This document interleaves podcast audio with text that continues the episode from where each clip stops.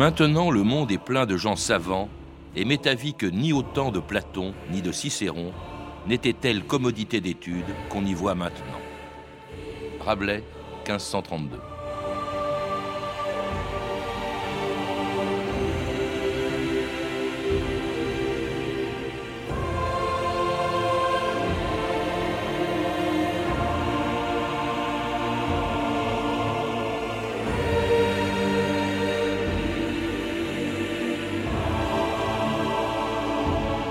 2000 ans d'histoire.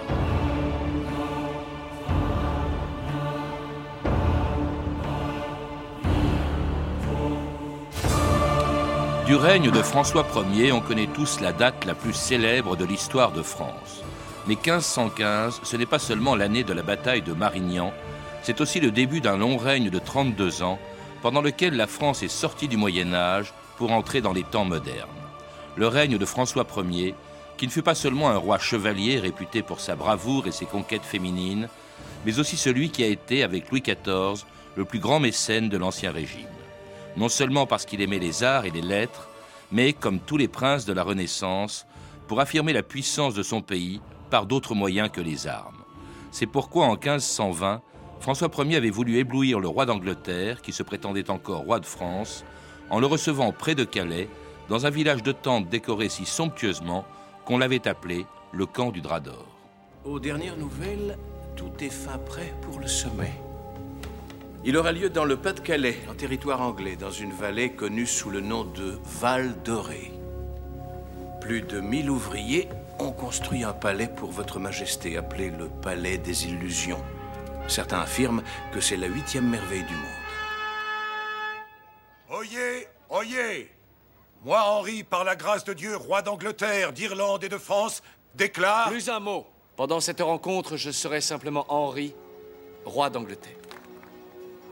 Je serai, quant à moi, François, roi de France et de Bourgogne.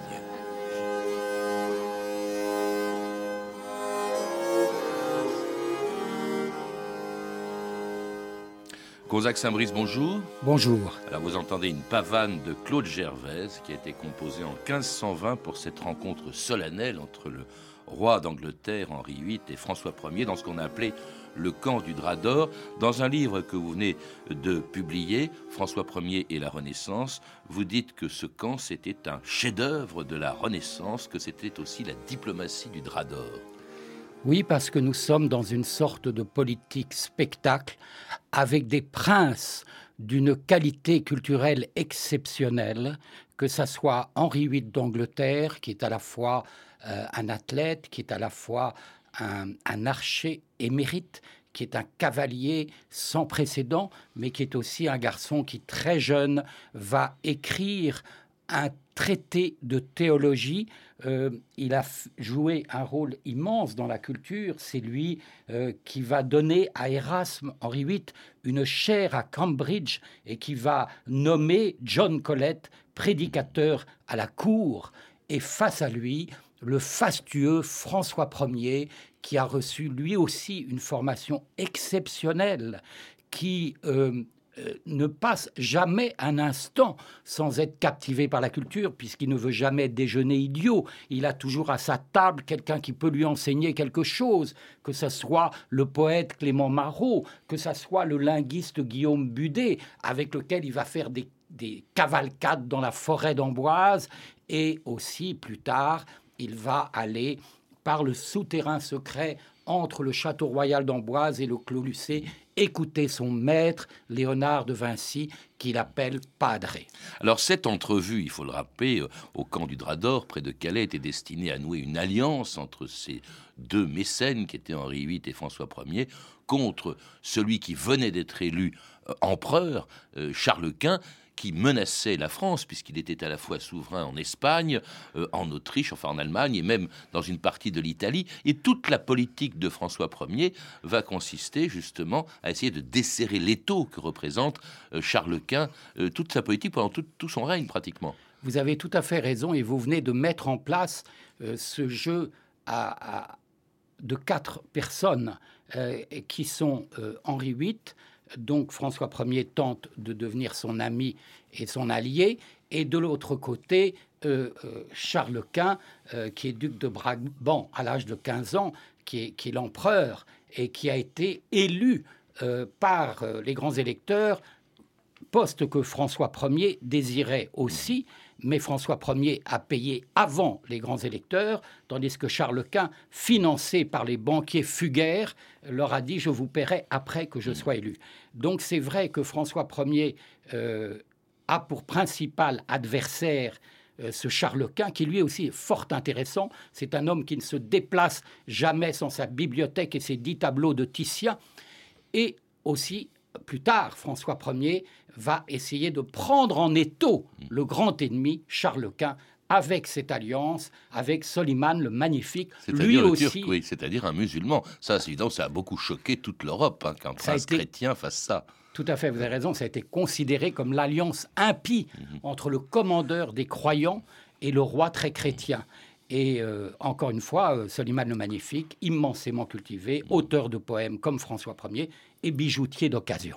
Alors si euh, vous évoquez beaucoup la Renaissance, c'est parce que François Ier la découvre, c'était cinq ans avant le camp du Drap d'Or, il a fait une campagne d'Italie sur les traces de ses prédécesseurs, euh, Louis XII qui avait déjà fait la guerre en Italie, François Ier y va, il remporte la, victoire de Marignan, 1515, tout le monde connaît.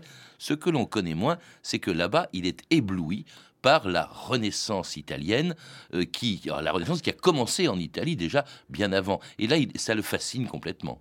Oui, alors, euh, la, Renaissance italienne, d'abord, c'est une ambition française qui existe depuis les deux règnes qui l'ont précédé, que ça soit euh, Charles VIII ou que ça soit Louis XII. Et Louis XII, déjà, quand il voit euh, le mur de la Seine dans le couvent de Sainte-Marie-des-Grâces de Léonard de Vinci, il a envie de découper le mur et de le ramener en France, ce que François Ier évoquera lui aussi. Donc l'éblouissement de l'Italie, euh, vous avez parlé du camp du Drap d'Or avec cet extraordinaire, qui était aussi une manifestation culturelle, parce que pendant le camp du Drap d'Or, il y a eu 48 heures de festin avec 248 mai, il y a eu euh, aussi des joutes de musique, et tout ça en Italie à cause de, l'ancêtre Valentine Visconti, euh, les rois de France euh, se considèrent comme propriétaires de l'Italie. En tout cas, quand il revient de, en France après la, sa victoire à Marignan, eh bien, ébloui par les merveilles qu'il a découvertes en Italie, eh bien, il revient avec beaucoup de chefs-d'œuvre, justement, dont l'œuvre d'un peintre qui incarne plus que d'autres la Renaissance italienne. Apprêtez-vous à vous trouver devant le plus merveilleux des sourires.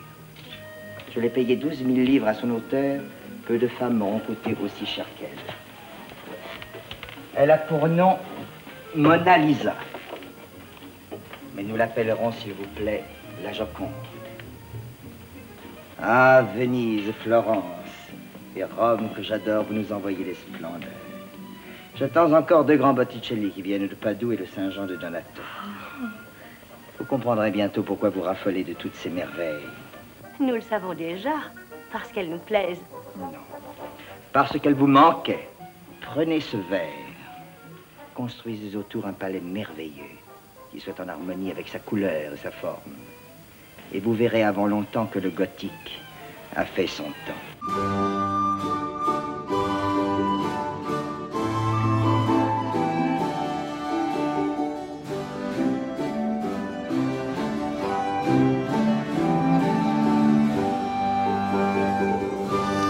Avec François Ier, le gothique et le Moyen Âge avaient fait leur temps. C'était le début de la Renaissance en France avec ce retour de François Ier, euh, retour de Marignan, hein, euh, et qui vient avec dans ses bagages la Joconde, Léonard de Vinci, Léonard de Vinci qui a fini sa vie en France. Tout à fait. Léonard de Vinci, qui avait exaspéré la plupart de ses mécènes, il ne terminait jamais ses œuvres. Son dernier mécène était le pape, qu'il avait méprisé, et tout d'un coup, il rencontre ce François Ier à Bologne, un roi de 20 ans qui l'invite en France. Il fait un fabuleux voyage, il traverse les Alpes à dos de mulet, Léonard, avec dans une sacoche en cuir la Vierge Rocher, euh, la Joconde, euh, la Sainte-Anne. Et euh, quand, il, quand, il, arrive en France, à Amboise, il monte dans la tour Heurtaud du palais d'Amboise et déjà il, il respire l'odeur des orangers qui ont été amenés avant lui par le jardiniste de Naples, Pacello. Donc tous les parfums de l'Italie sont là. Il compare le ciel de la Toscane à celui de la Touraine, euh, Léonard. Et le roi lui dit Fais ce que tu veux. Il lui donne une pension de 700 écus d'or. Léonard a 60 ans. Il lui donne le manoir du Clou, de briques roses et de pierres de tuffeau immaculées. Et il lui dit Fais ce que tu veux. Mais attention, quand un roi vous dit fais ce que tu veux, il faut se méfier car il va vous demander quelque chose. C'est ce que fait François avec Léonard. Tu dois bâtir pour moi le plus beau des châteaux. Et Léonard va dessiner à Romorantin, la nouvelle Rome, au centre de la Sologne, un château fabuleux. Toutes les allées sont en eau comme à Venise. Les portes s'ouvrent devant vous comme dans les aéroports. Il y a même la téléphonie entre les appartements. On s'ouvre dans un cornet, on parle, on écoute. Mais la malaria attaque les ouvriers dans les marais malsains de la Sologne et le château disparaît. C'est fou ce que Léonard, pendant ses trois ans en France, va faire pour le roi, metteur en scène de fêtes. Il va faire ce fameux lion mécanique. Euh, un soir, des danses, des pavanes, une fête organisée par Léonard. Les ambassadeurs de Venise nous racontent, on y voyait comme en plein jour des milliers de flambeaux. Tout va bien. Le roi regarde les femmes, pourpoint immaculé, il mesure près de deux mètres de haut.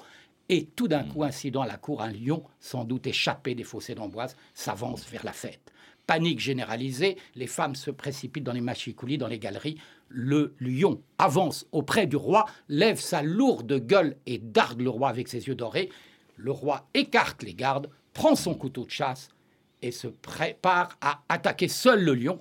Et là, le lion éclate en deux. De son dos j'ai une gerbe de fleurs de lys qui tombe au pied du roi. C'était un automate de Léonard de Vinci. Vous rappelez, Gonzague Saint-Brice, aussi le rôle qu'ont joué beaucoup de Français dans cet engouement de François Ier pour la Renaissance italienne. Il y a Guillaume Budet, hein, qui était un grand humaniste. Il y a aussi les femmes qui l'entourent. Il y a sa mère, la mère de François Ier, Louise de Savoie. Sa sœur aînée aussi, qui était un grand écrivain, Marguerite de Navarre, la grand-mère d'Henri IV, et qui tenait une cour justement en Navarre, dans laquelle on trouvait des gens comme euh, Clément Marot, comme Lefebvre d'Étaples, euh, comme Rabelais, qui a dédié à Marguerite de Navarre euh, son, son tiers-livre. il y avait, et, alors elle-même était d'ailleurs écrivain. Elle avait écrit Les Ptaméron. C'est une des rares femmes écrivains de l'époque, une des premières d'ailleurs dans, dans l'histoire de la littérature française. Et puis il y avait donc tous ces artistes, vous venez de le dire, que François Ier avait fait venir d'Italie en France. Le signor de Vinci a été invité au palais en tant qu'artiste dédié à la cour. Vous voyez cela, mon bon frère En presque tout, nous, Français, nous nous distinguons. nous avons les plus grands peintres, les plus grands musiciens et les plus grands poètes. Pour l'essentiel, au demeurant, ils vivent à ma cour. Dieu merci. Nous avons aussi les plus grands philosophes, inventeurs, architectes. Et bien sûr, nous avons les plus belles femmes aussi. Vous en convenez, n'est-ce pas?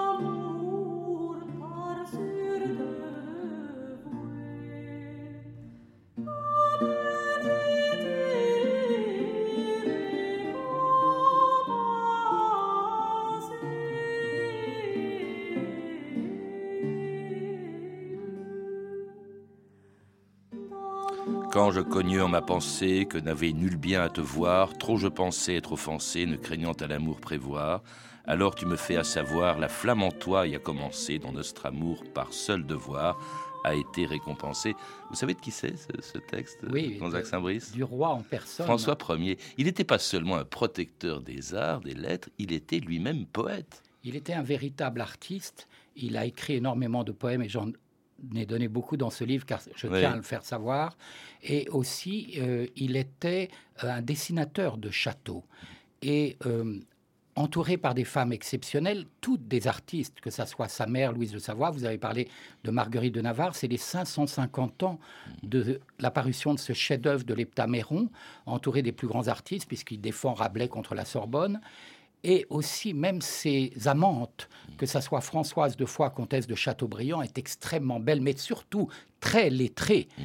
Et ensuite, celle qui va lui succéder, Anne de Pisseleu, duchesse des Tempes, qui est fort cultivée. Vous avez évoqué Gonzague Saint-Brice, son goût pour les châteaux. Alors si on retient quelque chose de la Renaissance française avec François Ier, ce sont ces châteaux, soit parce qu'il apporte à des châteaux anciens une touche italienne, c'est le cas de Blois, soit parce qu'il les construit de toutes pièces, ou il les fait construire de toutes pièces. Il y en a un qui est extraordinaire, qui est absolument magnifique, où il n'a vécu pourtant qu'une quarantaine de jours à peine, vous le dites, c'est le château de Chambord. Et là, comme pour le camp du Drap d'Or, que fait François Ier? Il le fait au moins autant pour lui-même que pour épater Charles Quint. La façon dont Charles Quint, vous la décrivez, découvre le château de Chambord est absolument fabuleuse. Oui, car Charles Quint a demandé à François Ier de traverser la France pour aller mater les Gandois.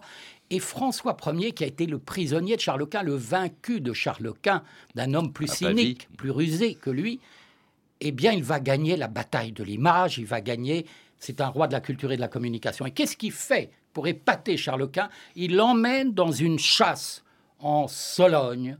Et quand il arrive devant un endroit qui existe encore, un étang, un marais, le marais de la faisanderie, descendent de cheval pour satisfaire un besoin naturel. Et à ce moment-là, Charles Quint lève les yeux naturellement vers le ciel. Qu'est-ce qu'il voit? Des coupoles orientales, des ardoises bleues dans l'infini. Qu'est-ce que c'est? Il se retourne vers François Ier, qui lui dit Ah, vous vous intéressez à ma petite demeure, je vais vous la montrer. Et quand Charles Quint prend la mesure de ce château de Chambord, bâti d'ailleurs après les plans de Romorantin, dont Romantin est le brouillon du chef-d'œuvre de Chambord, il dit J'ai vu le résumé de ce que peut faire l'industrie humaine. Et c'était ce château extraordinaire où il a peu vécu. Alors, ce qui est amusant, c'est que ces châteaux de la Loire, en fait, c'était les lieux où se déplaçait la cour. Mais petit à petit, elle va venir se rapprocher de Paris. Autre château très important, œuvre de euh, François Ier, c'est euh, le château de Fontainebleau, Fontainebleau, hein, c'est le lieu dit. Euh, et puis alors, on l'oublie toujours, le Louvre, un château médiéval fondé par Philippe Auguste, dont on ne voit plus rien d'ailleurs de ce château médiéval, puisqu'il a été mis au goût de la Renaissance par François Ier. Euh, c'est le château, d'ailleurs, la résidence principale du roi. Le roi, désormais, va de plus en plus souvent régner à Paris ou à côté de Paris, à Fontainebleau. Vous avez parfaitement raison. Après la captivité de Madrid, euh, et après la défaite de Pavie, puis la captivité de Madrid. Non, hein, il faut le rappeler, après cette défaite de Pavie, il est prisonnier, François Ier. Absolument. Et, le roi euh, va revenir et au fond faire une couronne de châteaux dans les forêts qui cernent la capitale. Euh, chose extraordinaire, le château de Madrid, vous pouvez passer avenue Maurice Barrès à Neuilly, c'est là qu'il s'élevait. Le château de Madrid dans la forêt de Boulogne, c'est-à-dire dans le bois de Boulogne, avec euh, des céramiques de couleur, des faïences scintillantes, des ouvertures à l'italienne, des loggias ce château qui a, qui, a, qui a, fini sous Napoléon III, mais qui a existé longtemps, et puis le château de Folembray, euh, bien sûr, le château de Fontainebleau, qui nous apprend que les rois avaient une hygiène extraordinaire, se lavaient beaucoup avec du lait d'ânesse, François Ier. Même dans les bains, dans l'appartement des bains de Fontainebleau, François Ier faisait venir des chefs-d'œuvre, des toiles, des peintures extraordinaires, si bien que quand Henri IV en prend possession, il est obligé de se débarrasser de ces toiles pourries euh, par la contemplation et l'humidité. Alors des toiles, il y en a aussi, mais des peintures, hein, euh, celles que on des, des, deux peintres officiels auxquels on confiait euh, justement les décorations de ces châteaux, c'est-à-dire Jean et François Clouet. Clouet, est-ce que vous savez comment sont les jambes de mon cousin, le roi d'Angleterre Henri VIII Non, je l'ignore, Majesté. Such? Our brother of France is no ill-favored man, but we deem his legs not to be so handsome as our own. Il est convaincu qu'elles sont plus belles que les miennes, j'en doute fort, bien qu'il soit un assez bel homme. Vous travaillez, Clouet Oui, sire, je travaille. Vous me donnez l'impression de quelqu'un qui reste immobile, figé devant son travail. Immobile, Seigneur Si votre majesté pouvait l'être un peu plus, je le serais bien moins. Seriez-vous jaloux du Titien Du Titien Qui fait en ce moment mon portrait à Venise. À Venise Oui, je lui ai fait parvenir une médaille ressemblante et le plus somptueux de mes costumes par le cardinal de Lorraine, qui est en outre chargé de lui indiquer la couleur exacte de mes yeux.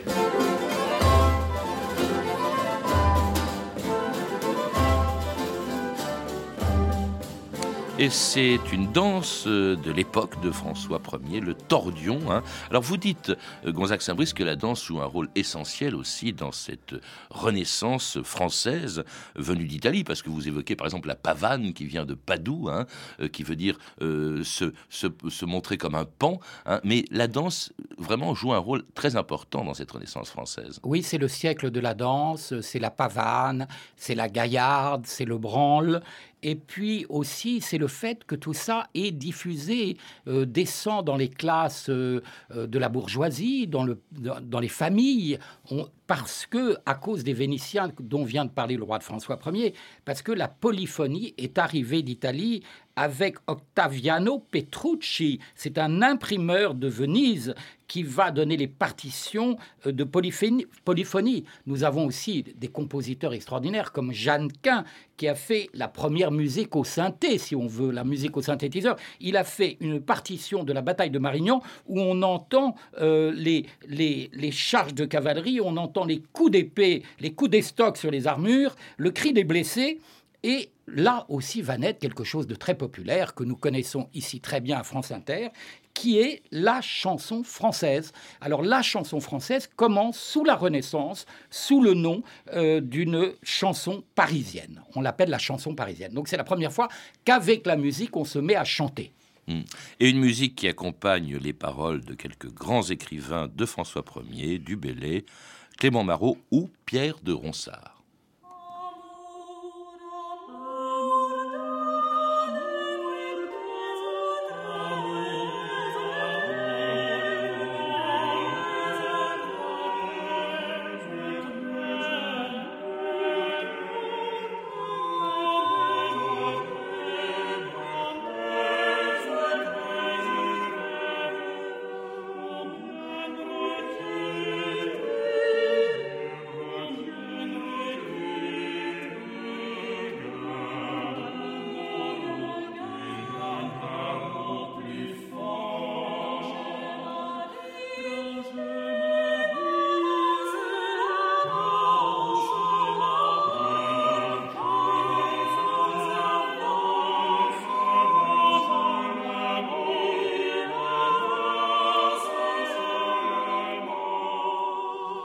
Amour, amour, donne-moi paix ou trêve, c'est une chanson non pas de François Ier comme celle qu'on a entendue, mais c'est une très belle chanson écrite par Pierre Ronsard. Alors Ronsard, c'est la fin du règne de, François Ier, mais marqué justement par une pléiade de, grands écrivains qu'il a protégés. Il y a Rabelais, par exemple, notamment, du.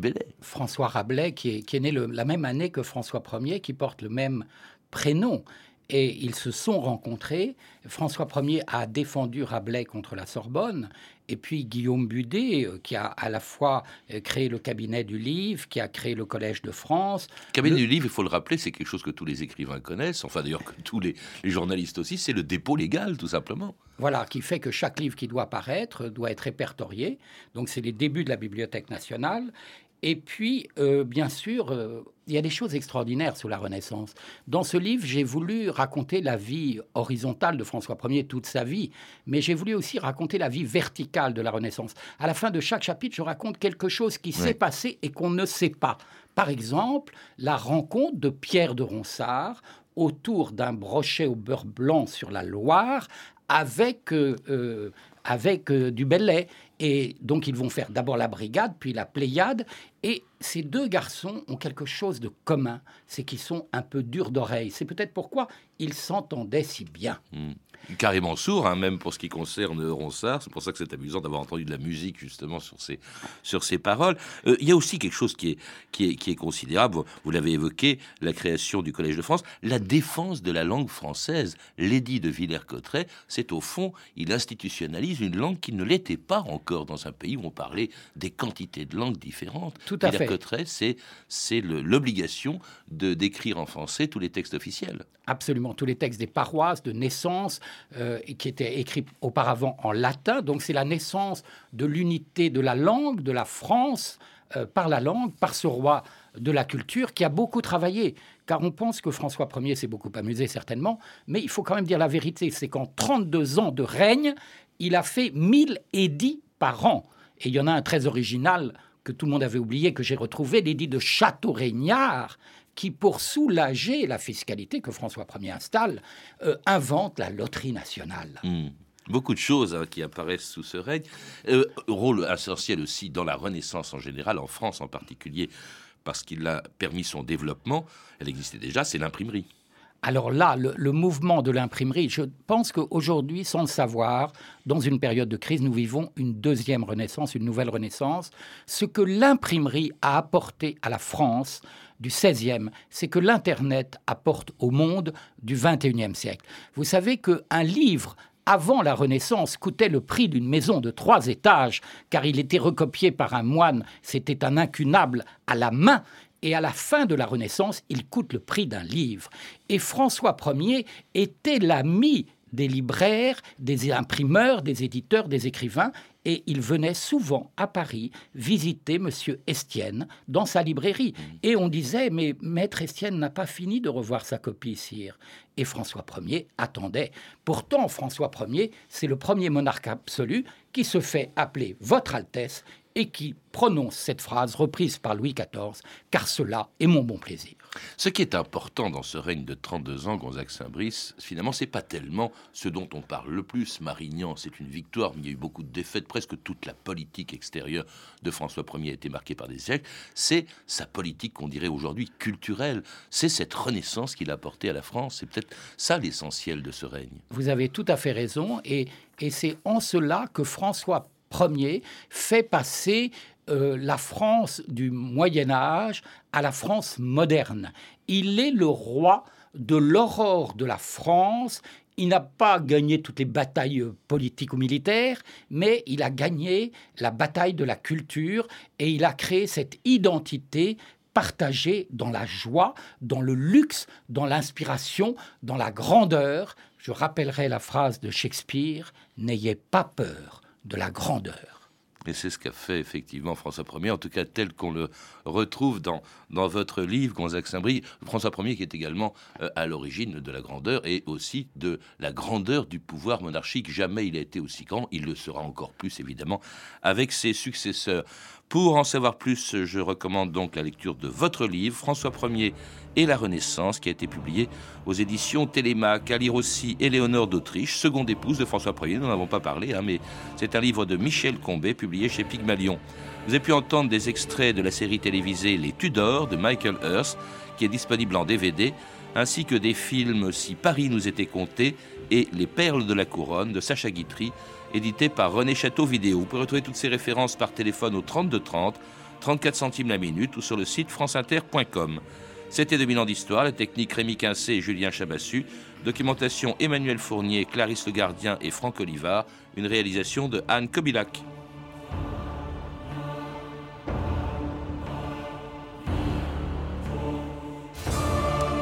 Demain, dans notre émission, une histoire des ch'tis.